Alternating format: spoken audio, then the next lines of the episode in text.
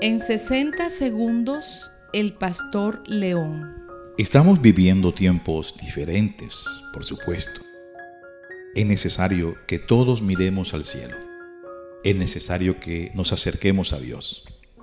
El día de ayer vivíamos de una manera distinta a las que estamos viviendo hoy.